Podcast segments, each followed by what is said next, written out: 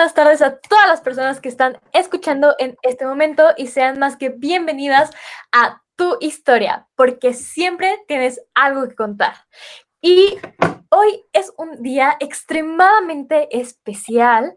Eh, pues ya, ya, lo saben, los conductores aquí de todos los jueves, estamos aquí, su servidora Caro Koshka y el magnífico Diego Sánchez. Y el motivo por el cual hoy es un día tan, pero tan, tan, tan, tan especial es porque hoy, hace 20 años, el maravilloso Diego nació, entonces hoy es su cumpleaños.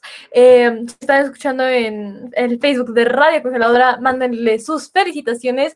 Y pues la verdad es que, pues qué emoción, no sé, digo, ¿qué se siente cumplir 20? Ya cambiar de cifra ahí al inicio.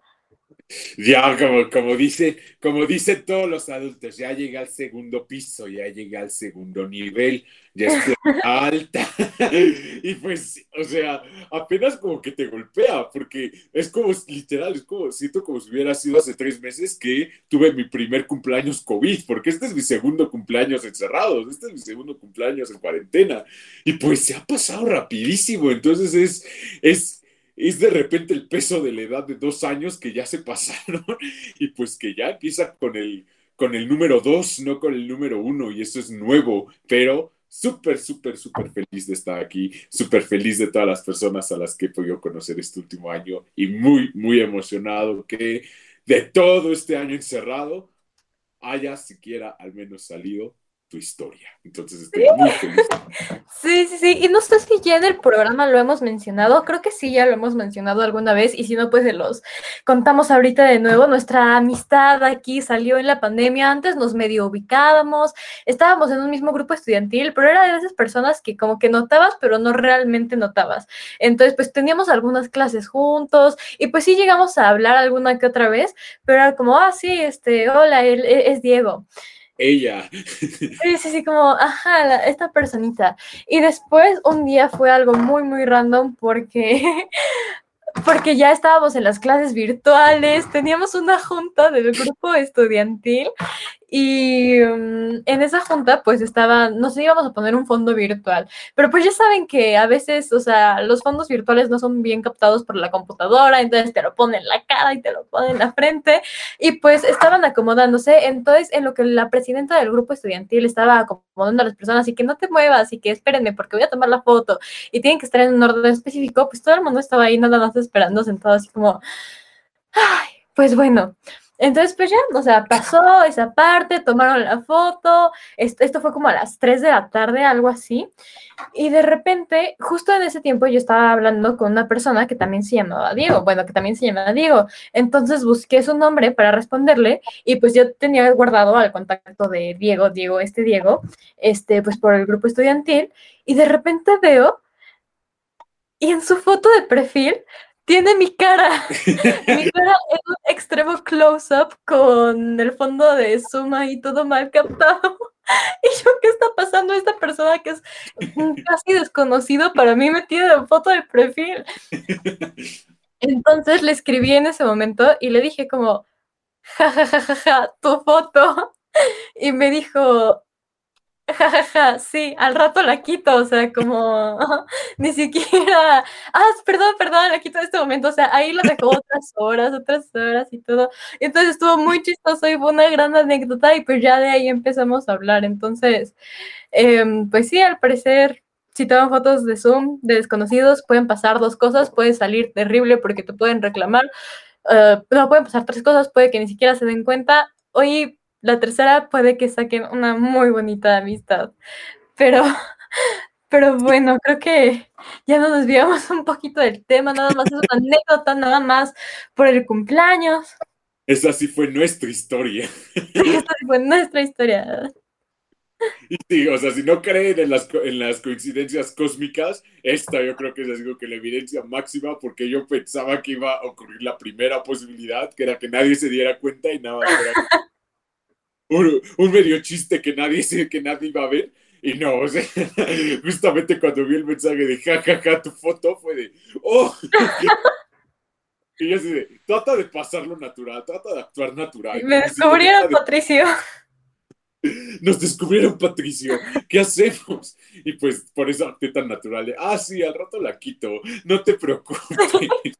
No, y la verdad es que a mí me dio mucha risa, o sea, no me enojé ni nada, solamente me dio mucha risa y se me hizo muy random. La verdad es que para los días tan parecidos que ya se han hecho en la cuarentena, que pasan los días y no pasa nada interesante, eso fue una de las cosas más interesantes que me pasó, entonces pues me dio mucha risa y nació una bella amistad que, que, que, y nosotros dos no estaríamos aquí si eso no hubiera pasado, entonces los orígenes de esos son en parte los orígenes de estas últimas ediciones de tu historia para todos los oyentes. Un poco de... Um, pero bueno, ahora sí, pasemos a la historia que nos compete el día de hoy. Bueno, a la segunda, porque ya contamos la primera. hoy, fue, hoy fue día combo, hoy fue combo cuates, como en Cinépolis. Sí, en Cinépolis.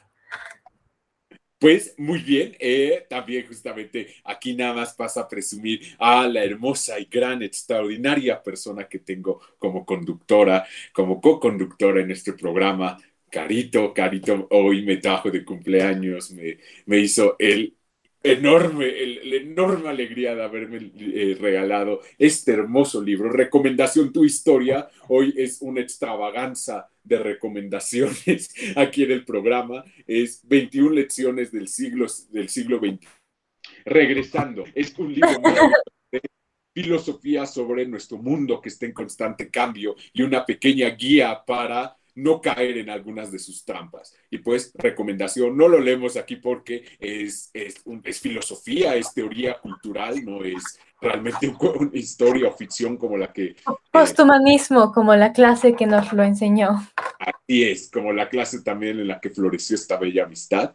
Y entonces, pues realmente, pues realmente no va a ser algo que leamos aquí, pero cuando puedan, léanlo. ¿Y por qué te hago a colación este libro? No solamente de nuevo para para mostrar, para decir, para eh, siempre tomar estas oportunidades para reconocer a la gran persona que es aquí, la gran Karo Koshka, sino también porque el cuento que tenemos para hoy es justamente de un libro que yo tuve de chiquito y que me regalaron cuando era muy pequeño también para cumpleaños y de un autor, bueno, pues prácticamente legendario que probablemente todos hemos escuchado, todas, todos, todos hemos escuchado y tal vez incluso todos hemos leído en algún momento de nuestra vida y pues ese autor es el gran, el inigualable Edgar Allan Poe. Este es el libro Cuentos de Miedo, ilustrados por eh, Livio López Vigil. Y pues realmente este es un libro que mi mamá me leía cuando era niño. Quién sabe si debía haberme estado leyendo Edgar Allan a los cinco años, pero enos aquí, enos aquí 15 años después. Específicamente recuerdo muy vividamente que el relato que más me gustaba de esta antología de cuentos y relatos de terror súper macabros, súper góticos, más de eso en un momento, en, en, la discusión de este cuento. El que más me llamaba la atención era justamente el corazón del ator. El corazón del ator era algo que me estremecía, que me fascinaba, que me hipnotizaba cada vez que me lo leían. Es un cuento verdaderamente impresionante para leer y pues es justamente el que queríamos leer, leerles hoy en este día tan marcado y especial. Así es, justamente hoy estaremos leyendo ese magnífico cuento, que igual yo tengo una historia muy personal con ese cuento que probablemente más adelante veamos. Entonces, pues no sé, Diego, si, si quieras comenzar con la lectura de hoy. Muy bien, ahora sí, después de ese hermoso prólogo de 15 minutos de tu historia, pasamos al cuento de hoy, El corazón del ator, en el libro que ya tiene 15 años en esta casa. Entonces, comenzamos. El corazón del ator, por Edgar Allan Poe. Es cierto, muy nervioso, terriblemente nervioso. Pero ¿por qué afirman ustedes que estoy loco? La enfermedad había agudizado mis sentidos, en vez de destruirlos o embotarlos. Y mi oído, mi oído era el más agudo de todos. Oía todo lo que puede oírse en la tierra y en el cielo. Muchas cosas oí en el infierno. ¿Cómo puedo estar loco entonces? Escuchen y observen con cuánta cordura, con cuánta tranquilidad les cuento mi historia. Me es imposible decir cómo aquella idea me entró a la cabeza por primera vez. Pero, una vez concebida, me acosó noche y día. Yo no perseguía ningún propósito, ni tampoco estaba colérico. Quería mucho al viejo. Jamás me había hecho nada malo, jamás me insultó. Su dinero no me interesaba. Me parece que fue su ojo. Sí, eso fue. Tenía un ojo semejante al de un buitre, un ojo celeste y velado por una tela. Cada vez que lo clavaba en mí, se me lava la sangre, y así, poco a poco, muy gradualmente, me fui decidiendo a matar al viejo y librarme de aquel ojo para siempre. Presten atención ahora. Ustedes me toman por loco, pero los locos no saben nada. En cambio, si hubieran podido verme, si hubieran podido ver con qué habilidad procedí, con qué cuidado, con qué previsión, con qué disimulo me puse a la obra. Jamás fui más amable con el viejo que la semana antes de matarlo. Todas las noches, hacia las doce, hacía yo girar el picaporte de su puerta y la abría, oh tan suavemente. Y entonces, cuando la abertura era lo bastante grande para poder, para poder, para poder pasar la cabeza, levantaba una linterna sorda, cerrada, de manera que no se viera ninguna luz, y tras ella pasaba la cabeza. Oh, ustedes hubieran reído al ver cuán astutamente pasaba la cabeza. La movía lentamente, muy, muy lentamente, a fin de no perturbar el sueño del viejo. Me llevaba una hora en ver introducir completamente la cabeza por la abertura de la puerta hasta verlo tendido en su cama. ¿Eh? ¿Es que un loco hubiera sido tan prudente como yo? Y pues entonces, cuando tenía la cabeza completamente dentro del cuarto, abría la linterna cautelosamente. Oh, tan cautelosamente. Sí, tan cautelosamente que iba abriendo la linterna, pues crujían sus bisagras. La abría lo suficiente para que un solo rayo de luz cayera sobre el ojo de buitre. Y esto lo hice durante siete largas noches. Cada noche a las doce, pero siempre encontré el ojo cerrado y por eso me era imposible cumplir mi obra, porque no era el viejo quien me irritaba, sino el mal de ojo, y por la mañana, apenas iniciado el día, entraba sin miedo en su habitación y le hablaba resueltamente, llamándole por su nombre con voz cordial y preguntándole cómo había pasado la noche. Ya ven ustedes que tendría que haber sido un viejo muy astuto para sospechar que todas las noches, justamente a las doce, iba yo a mirarle mientras dormía. Al llegar la octava noche, procedí con mayor cautela que de costumbre al abrir la puerta. El minutero del reloj se mueve con más rapidez de lo que se movía mi mano. Jamás antes de aquella noche había sentido el alcance de mis facultades, de mi sagacidad. Apenas lograba contener mi impresión de triunfo. Pensar que estaba ahí, abriendo poco a poco la puerta, y que él ni siquiera soñaba con mis secretas intenciones o pensamientos. Me reí entre dientes ante esta idea, porque le oí sentarse, o le sentí moverse repentinamente en la cama, como si se sobresaltara. Ustedes pensarán que me eché hacia atrás, pero no. Su cuarto estaba tan negro como la pez, ya que el viejo cerraba completamente las persianas por miedo a los ladrones. Yo sabía que le era imposible distinguir la abertura de la puerta y seguí empujando suavemente suavemente, suavemente. Había ya pasado la cabeza y me disponía a abrir la linterna, cuando mi pulgar resbaló en el cierre metálico y el viejo se enderezó en el lecho gritando, ¿Quién está ahí? Permanecí inmóvil, sin decir palabra. Durante una hora entera no moví un solo músculo, y en todo ese tiempo no oí que volviera a tenderse en la cama. Seguía sentado, escuchando, tal como yo lo había hecho noche tras noche, mientras escuchaba en la pared los taladros cuyo sonido anuncia la muerte. Oí de pronto un leve quejido y supe que era el quejido que nace del terror. Por pena, oh no, era el ahogado sonido que brota del fondo del alma cuando el espanto la sobrecoge. Bien conocía yo ese sonido. Muchas noches, justamente a las doce cuando el mundo entero dormía, ahondando con su espantoso eco los terrores que me enloquecían. Repito, que lo conocía bien. Comprendí lo que estaba sintiendo el viejo y le tuve lástima, aunque me reía en el fondo de mi corazón. Comprendí que había estado despierto desde el primer leve ruido, cuando se movió en la cama. Había tratado de decirse que aquel ruido no era nada, pero sin conseguirlo. Pensaba, no es más que el viento en la chimenea o un grillo que chirrió una sola vez. Sí, había tratado de darse ese ánimo con esas suposiciones, pero todo era en vano. Todo era en vano, porque la muerte se había aproximado a él, deslizándose furtiva y envolvía a su víctima. Y la fúnebre influencia de aquella sombra imperceptible era la que le movía a sentir, aunque no podía verla ni oírla, a sentir la presencia de mi cabeza dentro de la habitación. Después de haber esperado largo tiempo, con toda la paciencia, sin oír que volviera a acostarse, resolví abrir una pequeña, una pequeñísima ranura en la linterna. Así lo hice.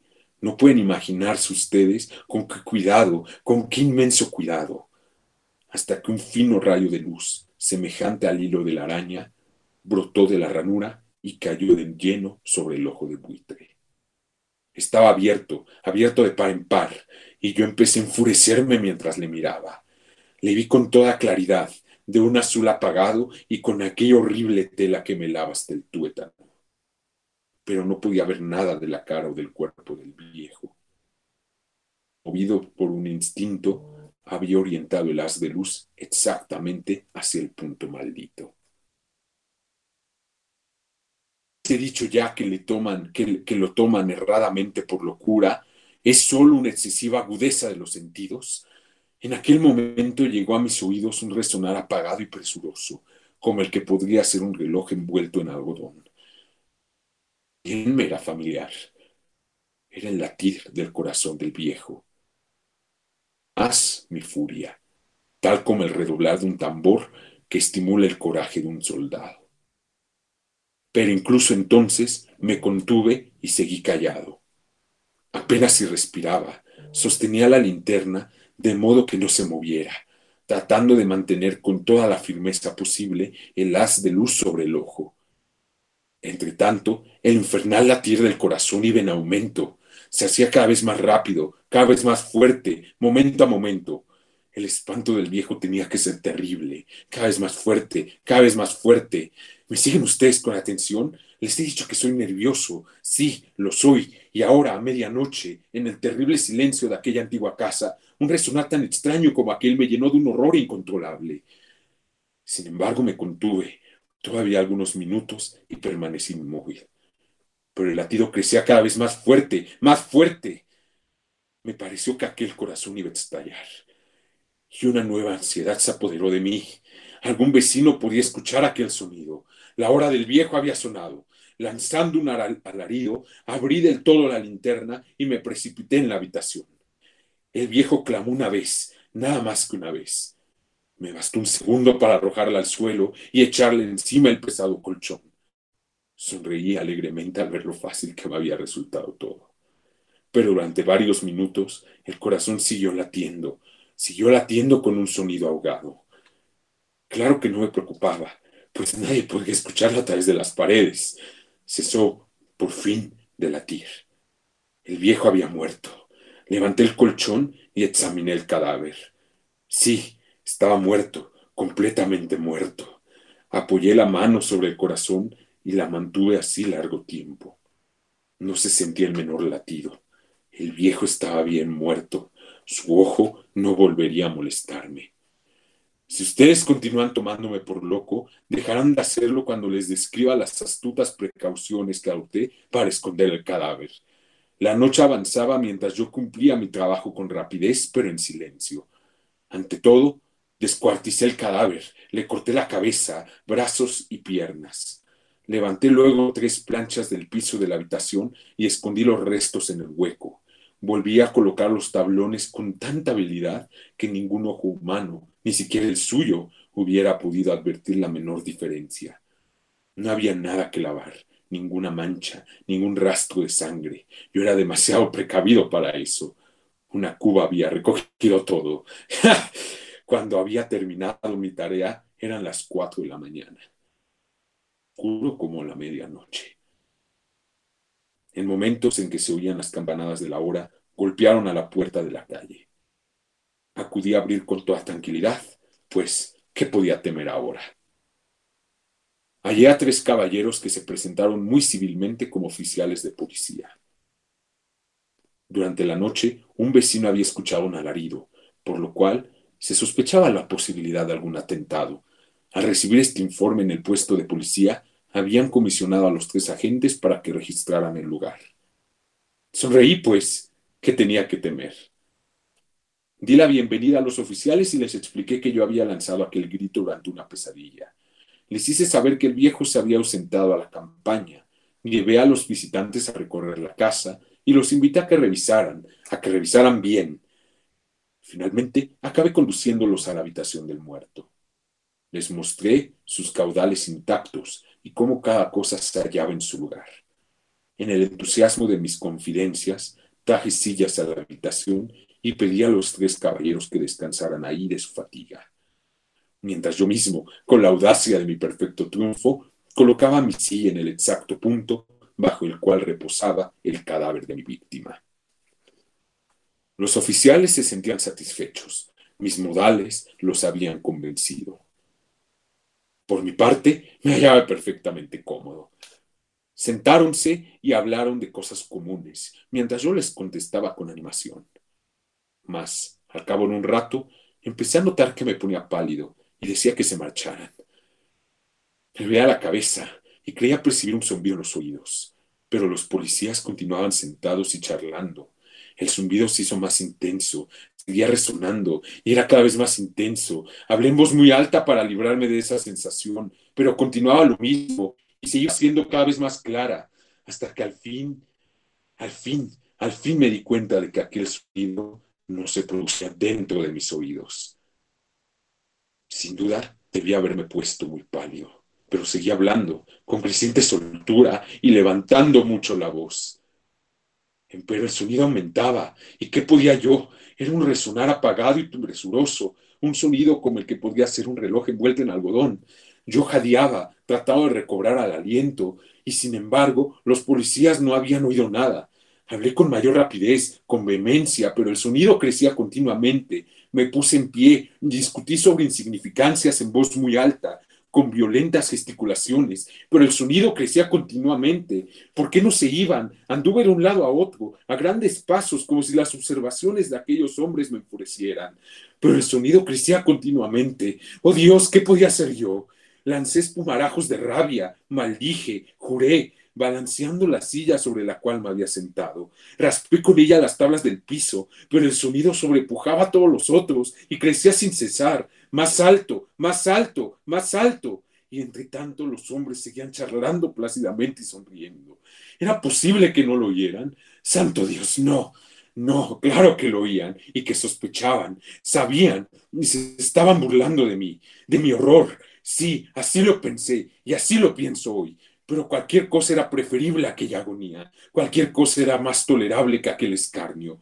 No podía soportar más tiempo sus sonrisas hipócritas. Sentía que tenía que gritar o morir. Y entonces, otra vez, escuchen, más fuerte, más fuerte, más fuerte, más fuerte. Basta ya de fingir malvados, aullé. Confieso que lo maté. Levanten esos tablones. Ahí, ahí, donde está latiendo su horrible corazón. Y pues ya. Fin. Punto final. ¡Qué cosa de cuento! ¡Qué increíble cuento! O sea, Edgar Allan Poe fue un escritor extremadamente talentoso. Em, ¿qué puedo decir, no? O sea, fue un escritor, fue un poeta, también fue periodista, también fue crítico y pues todas sus, eh, pues toda su obra se caracteriza por ser así, por tener este toque gótico, este toque oscuro, este, de, de, pues diría como, muy de ensueño, muy de ensueño y también siempre tiene como que este toque de la muerte, ¿no? Como que piensas en Edgar Allan Poe y automáticamente asocias el color negro a él. Y pues él em, es de Estados Unidos eh, y pues ha sido uno de los escritores más influyentes, no solo en ese país, sino que en todo el mundo, o sea, y sus relatos cortos son pues bueno, esta, este cuento lo ejemplifica, este relato lo ejemplifica, sus relatos son una maravilla y aparte son descomunales, se salen de lo que normalmente estamos escuchados y hasta la fecha, o sea, la manera en que te plantea las cosas es eh, pues magnífica y pues por algo sigue siendo tan famoso muchos años después de su muerte. Justamente a mí me parece que, bueno, a mí me parecía que Edgar Allan Poe, o puede que un estereotipo que se tenga de Edgar Allan Poe, era que, ah, era un escritor muy talentoso, pero pues era incomprendido y murió solo y sin, y sin ser famoso y sin, verdad, y sin conocer verdaderamente los frutos y la influencia de su trabajo. Siento que ese es un mito que mucho rodea a Edgar Allan Poe, así como a muchos otros artistas de su tipo, o sea, Pensemos en H.P. Lovecraft, que, eh, que unos años después que Edgar Allan Poe escribió historias de terror súper icónicas y murió pobre sin un centavo y su obra se hizo famosa hasta después de su muerte, o Van Gogh, cuya obra tampoco se hizo famosa hasta mucho después de que murió solo y olvidado y deprimido y pobre en, en, la, en la campiña de Francia. Edgar Allan Poe no es ese caso, como tú dices, Edgar Allan Poe es un, es un artista revolucionario, o sea, y revolucionario en vida, o sea, no revolucionario de, eh, que, que, se reconoció después de su muerte, no un revolucionario póstumo, sino un revolucionario que fue súper reconocido en sus días, fue pues tú ya lo mencionaste, crítico, eh, escribió muchísimas cosas que le enriquecieron constantemente su obra literaria. Y justamente me parece que este cuento es un brillante ejemplo de un estilo que vino a revolucionar las historias que contamos hoy en día, que vino a revolucionar lo que vemos como el relato corto.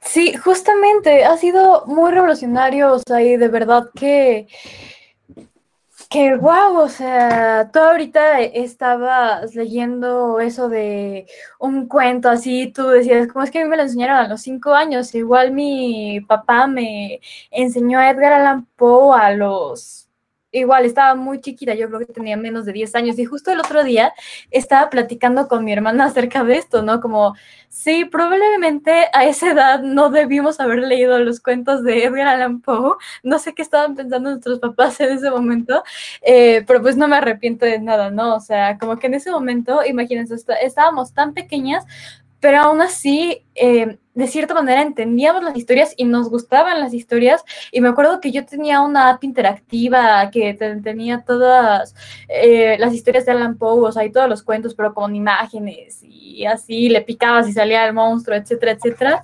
Entonces, o sea, pues también marcó muchísimo en mi vida, o sea, el, relato de Edgar Allan Poe.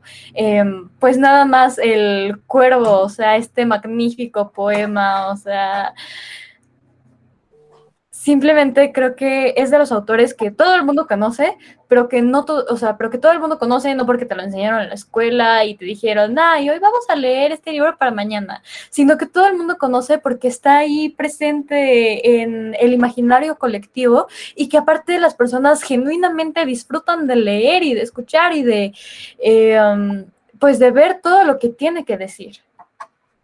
Yo creo que eso se debe mucho a tanto a forma como a contenido. O sea, me parece que él es un brillante ejemplo de cómo una obra artística de gran valor artístico puede también tener un gran, eh, un gran, una gran atracción de masas, como tú dices, o sea, todos, todas las personas que, con, las, con las que he hablado conocen de alguna manera a Edgar Allan Poe. Pueden que no hayan leído su obra extensa, pero al menos conocemos la imagen icónica de este escritor en blanco y negro, con la frente alta, las cejas, el cuello alto. O sea, tenemos ese referente colectivamente como tú dices. Entonces, me parece que es un gran ejemplo de cómo el arte y de alguna manera la cultura popular el, el, colectivo encuentran un punto medio en las obras de este autor y yo creo que se debe mucho a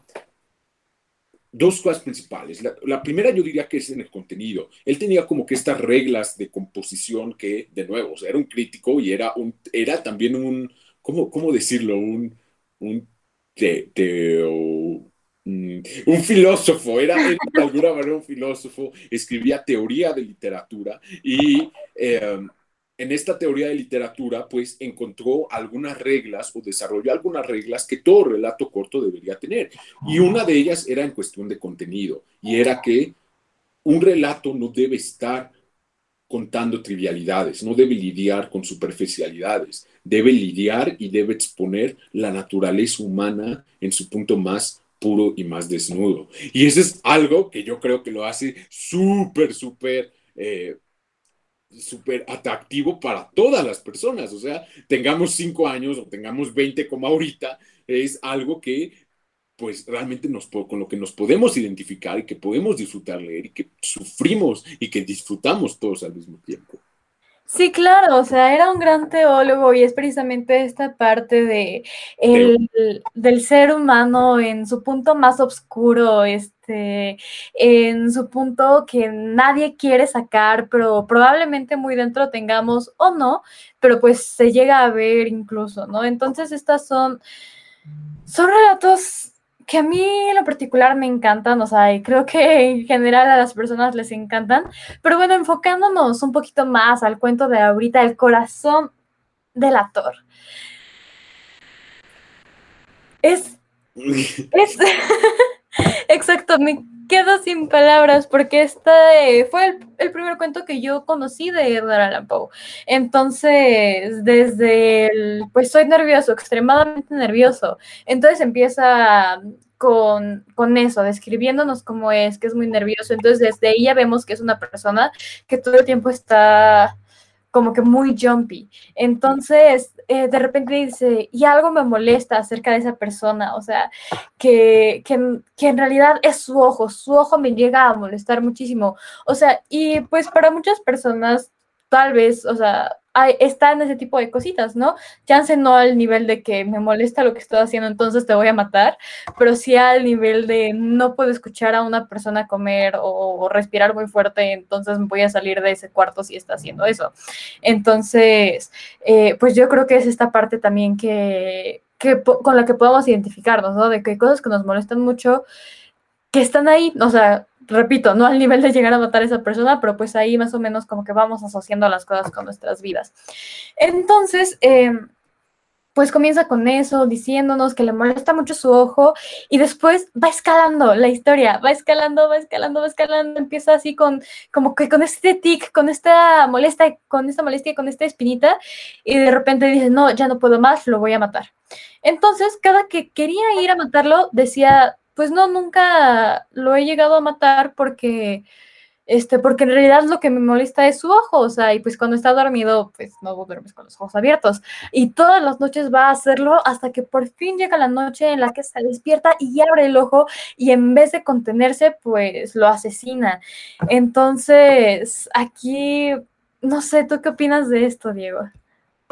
Eh, justamente a mí me fascina porque de alguna manera es el sinsentido que todos tenemos, que, que lo hace tan, tan relatable, tan verdaderamente empático, o sea, que de alguna manera logras empatizar con este loco. Es un loco que te está tratando de convencer de su sanidad, ¿no? O sea, es un loco de, loco yo, pero si estuve, o sea, pero si casi comete el crimen perfecto, pero si supe dónde esconder el cuerpo, pero si yo entraba con cautela, o sea, es un loco totalmente, o sea, sin, un, sin sin una preocupación por la vida humana y sin una falta de conciencia sobre su propia locura, que te está tratando de decir, estoy cuerdo, estoy sano. Y entonces es muy interesante porque es, el punto de vista de una persona evidentemente dañada mentalmente, o sea, una persona desquiciada, y que sin embargo es como el extremo de algunas cosas que están en la naturaleza humana de todos nosotros. De nuevo, Edgar Allan Poe manejaba mucho esta parte de la, de la esencia o de lo que todos compartimos como seres humanos. Y quién, como dices, quién no ha conocido a alguien que le molesta algo, algo muy específico, y no tiene sentido porque te, porque te caga eso, porque te castra tanto eso y aún así lo detestas y lo detestas e incluso conforme avanza el tiempo se va haciendo más odioso y se va haciendo más odioso y muy rara vez llega al punto de matar, ¿verdad? Si no, este sería un mundo muy diferente, pero que sí termina causando incluso problemas grandes en unas relaciones y que al final tratas de decir, ok, ¿y de dónde viene este problema? No lo sé.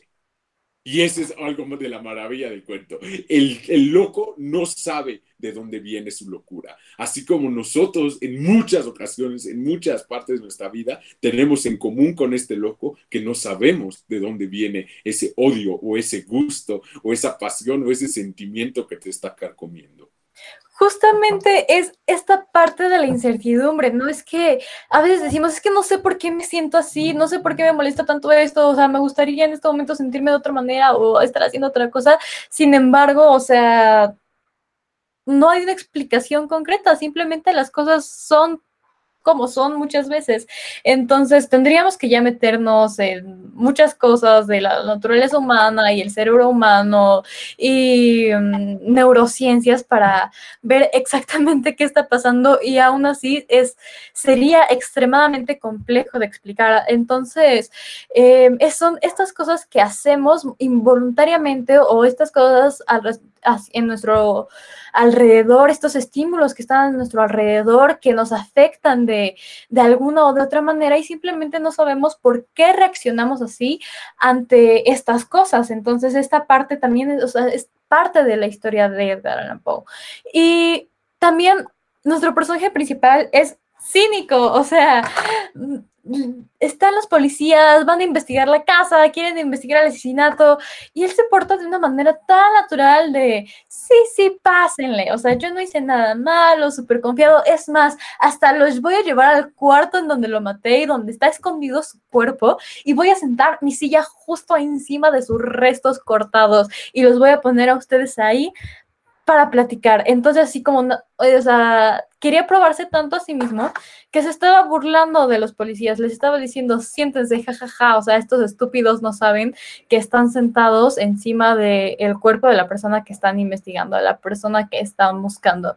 Entonces, es, me parece muy interesante esta parte, claro, esta parte dentro de la ficción, espero que jamás pase en la vida real, aunque es... Eh, porque pasa en la vida real, pero en el contexto de esta historia es cómo te burlas de esa persona, o sea, y creo que incluso en nuestras vidas diarias eh, hacemos esas cosas de que, ah, le estoy mintiendo a alguien y me siento como, ah, se está creyendo mi mentira, entonces voy a seguir haciéndole el rollo a esto, nada más para, para sentirme bien, ¿no? Para sentirme superior por un instante. Pero pues al final ese querer sentir la superioridad, ese querer eh, sentir el dominio, sentir el poder, terminó pues consumiéndolo y terminando en algo muy malo. Bueno, no, en realidad es bueno porque lo cacharon. Eh, um, pero terminó eh, escuchando este latido, este latido, y no era remordimiento, o sea, de nuevo, em, era esta cosa que le molestaba del Señor, que primero era el ojo y después no, no era remordimiento lo que sentía, sin embargo, eh, por su misma locura empezó a alucinar sus latidos, empezó a alucinar los latidos. Y decía, es que tengo que hacer algo, es que tengo que hacer algo y hasta me duele la cabeza porque estoy escuchando estos latidos, ¿cómo es posible que estas personas que están aquí conmigo no los escuchen y al final toda esa tensión se acumula y termina explotando y de tener el poder y tener el dominio sobre la situación pasa un total descontrol acerca de lo que está pasando y termina pues confesando sus crímenes de no, es que yo lo maté. Pues casi, casi me roba las palabras de la boca, o sea, yo creo que tiene que ver con esta autodestrucción del personaje. O sea, es este exceso, es este exceso, exceso en todo sentido de pasen, pasen, y miren, aquí están las, aquí está, aquí está, siéntense, tomen las sillas, que les ponga las sillas encima del muerto. O sea, ese exceso en todo sentido, no solo de confianza, sino de ego, de, de despiadado, de cruel, de malvado, de tantas cosas, lo lleva a su autodestrucción, o sea, lo lleva a su confesión, lo lleva a su arresto, porque pues también recordemos que el cuento empieza con la confesión, o sea, más que la, es algo interesante porque el, el cuento está muy ambiguo en general. Y una de las cosas ambiguas es a quién le está hablando. Te está hablando dentro de su mente, a ti como audiencia. Y si es así, pues ahí también quisiera hacer algo que una pequeña referencia a Psicosis, la película de Alfred Hitchcock de 1960, icónica en el cine, casi tan icónica como El corazón del actor lo es para la literatura, donde también el protagonista ahí en psicosis le hablaba a la audiencia diciendo, no, yo soy, yo soy inocente, yo no puedo lastimar ni una, ni una mosca. Eh, entonces, que me parece que ahí hay como que influencias. Em, y aquí no sabes si, es, si te está hablando a ti como lector, a nosotros como lectores, o un juez si está empezando frente a un jurado. Es su confesión y esa, y esa confesión llega por un proceso autodestructivo que desarrolla a lo largo de la historia y que de nuevo lo más tortuoso es que no sabe de dónde viene. Y eso es algo que todos, que todos hemos pasado, me parece. Sí, justamente, y es lo que decías hace rato, ¿no? Como que, eh, bueno, el, pasa que los asesinos seriales, eh, primero como que ocultan todos sus crímenes súper bien, nos dejan un solo rastro, sin embargo, una vez que confiesan, una vez que ya los cachan y les sacan la confesión, no pueden terminar de hablar y hasta se sienten orgullosos de sus crímenes y tratan diciendo es que yo lo hice por esto, o sea, y en este caso eh, él estaba tratando de convencernos de que él no había hecho nada malo, o sea, nos estaba poniendo de su posición, nos estaba poniendo de su lado, nos estaba arrastrando hacia el lado oscuro para que sintiéramos esta empatía por él, para decir es que soy muy nervioso, es que es que no hice nada malo, pero me estoy justificando, pero al mismo tiempo te estoy con contando las cosas de tal manera que te pongas de mi lado. Entonces, es lo, justo lo que tenía, justo lo que decía hace rato. Y pues ya, o sea, estaba contando las historias, pero con tanta naturalidad que en, este, que en ese momento no lo veíamos como algo malo, de que ¡Ah! mató a una persona, como en las películas y los villanos matan a tu personaje, es como de no, y empiezas a llorar, etcétera, etcétera. En este caso pasa al revés, que te pones de su lado eh, por la manera en que narra los hechos. Y justamente me parece que pues ya finalmente tiene que ver, y yo me quedaría con esto del cuento, pues tiene que ver con la forma eh, en la que nosotros debemos cuidarnos para evitar, o bueno, para más bien comprender, más que evitar, comprender estos procesos que llevan a nuestra autodestrucción, estos procesos de convencerte a, de convencerte a hacer algo prejuicioso para, perjudicial para las otras personas a tu alrededor, este incluso impulso a autosabotearte, este impulso a excederte, este impulso a realmente arrojarte a ti mismo de, de maneras imprudentes y finalmente dañinas para ti, me parece que es como una invitación a empezar a tratar de comprender esos, esos comportamientos para justamente evitarlos. Tal vez no matando personas, o sea, tampoco hay que irnos del lado de, no, pues si el personaje hubiera comprendido bien sus comportamientos, tal viejo. No, tampoco así, pero sí me parece que es una invitación para evitar todas estas pláticas y tentaciones mentales que podemos tener con uno mismo, que pueden llevar a ideas tan absurdas y tan despiadadas como, y te voy a matar por tu ojo. Pero pues muy bien. Eh, esa fue, esa fue esta edición de Tu Historia, esta edición tan especial para mí, algo que disfruté muchísimo en el día de mi cumpleaños, un cuento que a mí personalmente me fascina y que por eso queríamos hablar de él hoy en este programa. Y pues, si no hay nada más que agregar, nos despedimos. Carito, ¿algo más que agregar? ¿Algo más que despedir? Feliz cumpleaños, Diego. Muchísimo, muchísimo, siempre, siempre, siempre.